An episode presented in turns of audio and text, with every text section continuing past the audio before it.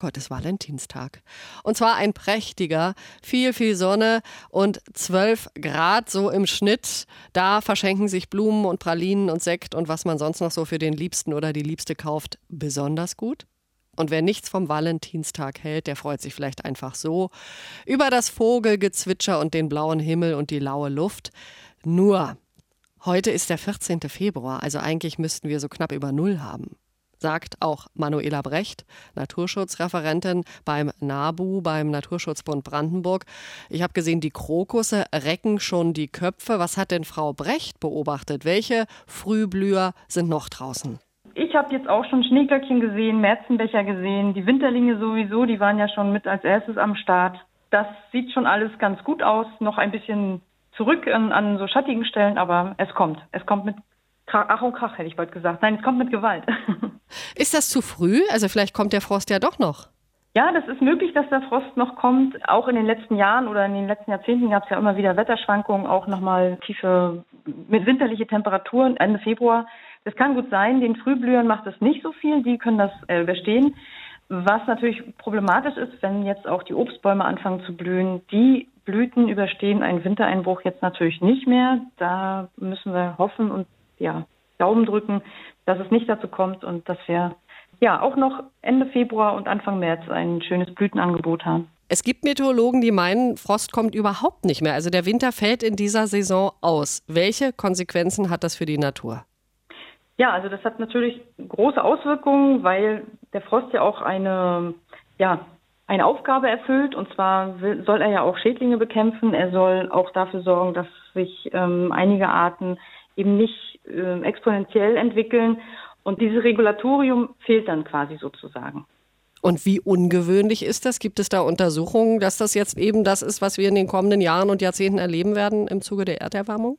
Also es gibt Untersuchungen, es gibt ja auch die Beobachtung vom Deutschen Wetterdienst und die sagen, dass die phänologischen Jahreszeiten sich massiv verschoben haben, sodass es jetzt seit 1990 bereits 20 Tage weniger Winter gibt, als es noch bis 1990 der Fall war. Aha. Fliegen denn jetzt auch schon Pollen?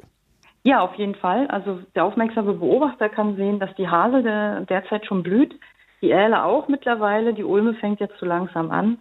Also ja, die Allergiker werden sich darüber nicht so freuen. Ja, äh, ja, und heute an diesem 14. Februar zwitschern ja auch die Vögel dann so schön. Heißt das, äh, sind die jetzt auch schon früher dran mit der Partnersuche, mit dem Nestbau?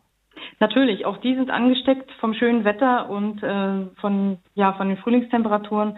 Amsel, Meise, Star bereits auch, ähm, sind schon zu hören, äh, machen auch schon ihre Reviergesänge und stecken ihre Reviere ab. Kraniche sind schon seit einiger Zeit wieder zu beobachten, auch wieder in Zweiertrupps, die ihre Reviere suchen und ihre Nestmöglichkeiten auskundschaften.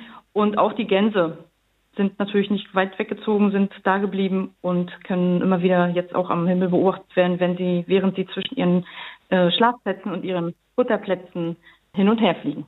Und sagen Sie, Frau Brecht, ist der frühe Frühling okay für die Tierwelt oder bringt das den ganzen Lebenszyklus der Vögel und der Igel und was nicht noch alles, bringt er das durcheinander?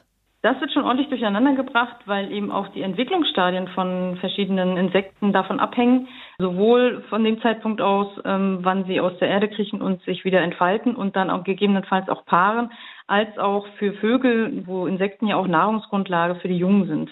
Und das heißt, dass die dann möglicherweise zum falschen Zeitpunkt oder zum richtigen Zeitpunkt nicht mehr verfügbar sind, weil eben dann die Raupe noch keine Raupe ist, sondern gerade noch im Kokon ist oder weil die Jungen von den Vögeln äh, schon früher geschlüpft sind und Insekten sich vielleicht noch gar nicht so entwickelt haben, weil es nochmal einen Kälteeinbruch gab.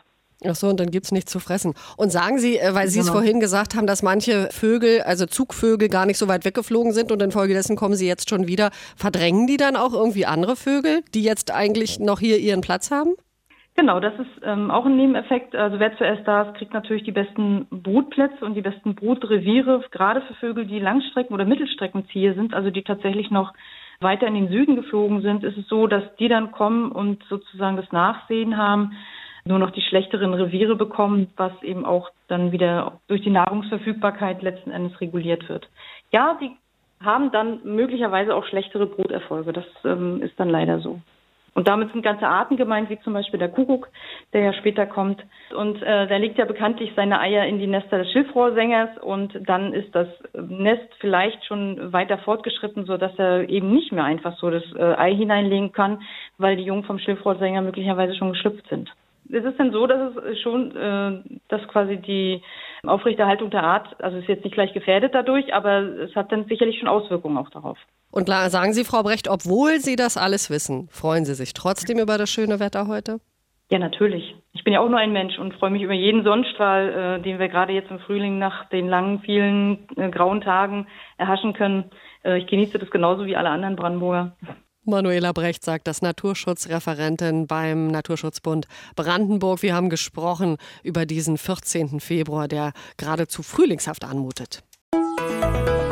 Inforadio vom Rundfunk Berlin-Brandenburg.